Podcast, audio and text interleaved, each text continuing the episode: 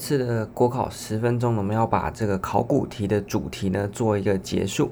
那前面呢已经分别讲过了关于选择题和申论题的考古题，你应该要怎么样去练习？那么还有呢，就是把历届的考古题啊做一个呃同整性的回顾，让帮助你在考前呢整理出来说哪几个单元呢是考题呢比较常出现的，还有针对不同的单元考题都怎么出的。那这一集呢，要补充的几个小点啊，那就是在今天你做完呃这个考古题之后呢，呃，尤其是这个选择题，那如果呢你有做错的，那请你呢就要把那个呃题目它所对应到的这个单元呢摊开来，重新再把那个单元呢再读过一次。那所以呃这样子的话呢，可以来帮助你说呃在考前的时候，透过这个呃考古题的作答呢去。挑出你还不熟悉的啊、呃、那一些呃单元，所以这是最简单一个渐减的一个效果了。那除了这个之外呢，那另外就是如果你是申论题的话，那你就要有办法看到申论题的题目之后，你在你的脑袋当中有办法架构出那一题所问的呃这个主题，那他可能问它的意涵啊，它的优缺点啊，它的影响啊，那这些点呢，你要有办法把它列出来啊。那如果你列不出来的话呢，一样，请你回去到那一个单元里面把那个部分读熟。那你说读熟这样子大家都知道啊，但是我的读熟的意思是指说，你读完那一个单元之后，你有办法用你自己的话把课本盖起来，讲出那个单元的主轴是什么东西，它有哪一些大要啊？大要就是各个呃这个标题啊，主标的部分，那主标底下次标又是什么东西哦？这样呢，才算是呢，你已经做好了那个单元的准备啦。举例来说呢，假设他今天考的是这个呃 NPM 好了，那今天 NPM 你要假设现在我们就做一个测验，你要扪心自问，你到底懂不懂这个 NPM？那第一个当然是选择题有办法选，你有你有办法选对，那当然是一回事。那另外一个呢，就是我现在问你，那请问 NPM 它的背景是什么？那它的这个理论基础是什么东西？那有。哪一些啊？它的特质是哪一些？那它的优点是什么？它的缺点是什么？那以及呢，它怎么样去跟过去传统的公共行政做比较？所以这些点呢，假设你有办法，诶，马上在心里就想到了，那表示呢，你对 NPN 是了解的。但如果刚才问的这些点，你自己心里呢还没办法非常明确，哦，那真的就表示你对 NPN 呢是不太理解的。那我们最理想的备考状态呢，就是在考前的时候呢，像我刚刚讲的一个概念出来了。它的背景是什么？它的定义是什么？它的意涵是什么？它的优特色是什么？优点、缺点以及跟其他理论的对话，大概都这几项。那你要能够非常清楚的了然于心。所以像是 NPM 呢，它的这个呃背景呢有好几个版本，但是你可能就背 Hughes 的版本，对不对？四个嘛，公部门自己的问题，嗯，包括这个财政的啦，然后没有效率的官僚啊等等。那第二个呢，就是这个经济理论嘛，那就是涉及到哦。这个 NPM 的理论背景三大理论嘛，交易成本理论、委托代理人理论、公共选择理论。那第三个呢，就是私部门这个经营的技巧，这个四部门的崛起。第四个就是这个知识经济嘛。所以你看，我现在没有拿稿，但是我这些东西呢，你问我，我马上把这些东西，像是这个呃俄罗斯娃娃一样，一层拆开一层，最大层的定义拆开之后呢，里面有。哦，次一层的啊，假设刚刚说 NPM 的背景最大层的，对不对？那拆掉之后呢，下一层是什么呢？那四项嘛，那四项拆掉之后后面有什么呢？其中的这个理论背景嘛，所以你要把每一个概念都针对它的背景啊、定义啦、内容啊、特色啦、优点、缺点啊，还有跟其他理论的互动等等的这些面向呢，都整理出来。那你都把它了解了之后呢，诶，这样这样你才确定说你是熟读了这个单元。所以呢，你在做考古题的时候，如果是申论题的话，你要办法做到这个地步哦。因为申论题不像这个选择题，你可以用删去法嘛。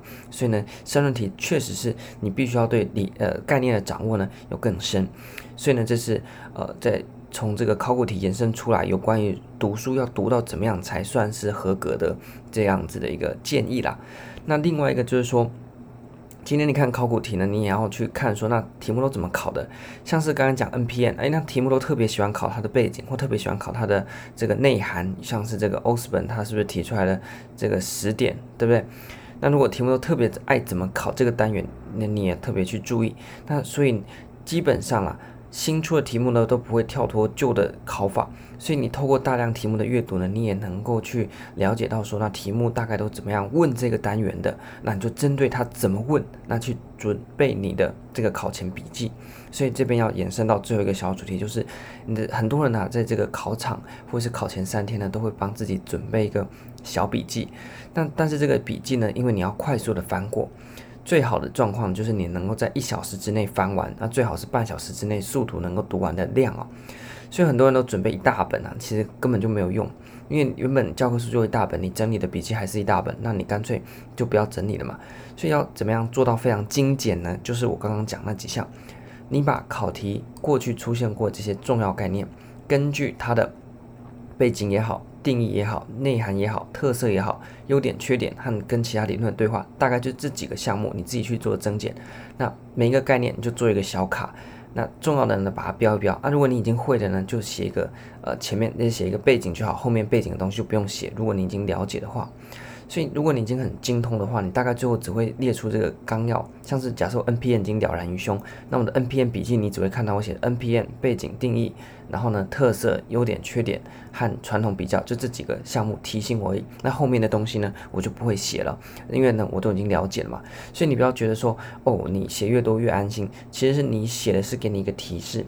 在考前笔记最忌讳就是你把所有东西呢又全部把它放上去，不要你会的你就不要写了，你写的东西只是给自己一个提示说，哦这个单元有什么，那我看到那个提示哦我就把后面的整串呢全部给想出来了，你这样子的考前笔记呢才会是精简的，那才有办法呢看到笔记帮助自己说，哎我看到这一点我有办法联想，啊万一联想不出来怎么办呢？表示你不熟嘛，赶快回去课本读，所以呢这是这个考前啊小笔记的一个。制作的呃一个撇步啦，跟大家来做一个分享。那所以呢，大体上呢，我们考古题的运用方式呢，就如同这三次所分享的这些内容，是我个人的经验。那我觉得是一个非常有效率，而且呢，非常的呃有呃有效率之外呢，也是能够确实帮助你在最短的时间呢，然后呢，怎么样很有方向性的去。前进，而不会呢，觉得像无头苍蝇一样。那同时又能够提升你的整个作答的实力。那以战练战嘛，对不对？哦，所以呢，这样子整合起来，我认为是在考前你使用考古题这个读书方式呢，会是最好的效果的一个呃模式啦。那当然是前提是你已经当然是了解了。如果你还做考古题呢，错一大堆的话，那真的是。你必须要重新退到前一步，去把你的东西读熟，再进到考古题。所以不要贸然的就进到说，诶，我感觉我已经念的差不多，就进考古题，然后错一大堆，这样其实没什么效。考古题已经是最后的把关，要帮你挑出错误的，并且引导你去制作专属于你的考前笔记。那么，透过这样子的一个呃。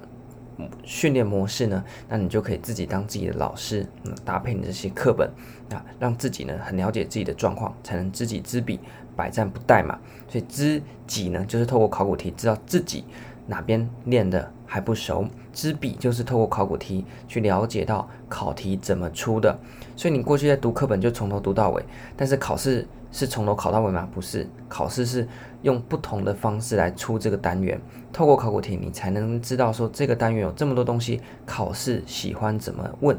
那你有这些见解之后，你进到考场就不用担心，因为呢，新出的考题大概呢都不会有什么太大的差别啦。你所以呢，你只要看到十年就够了，你只要看到十年的考题，那个趋势你大概就有办法看出来。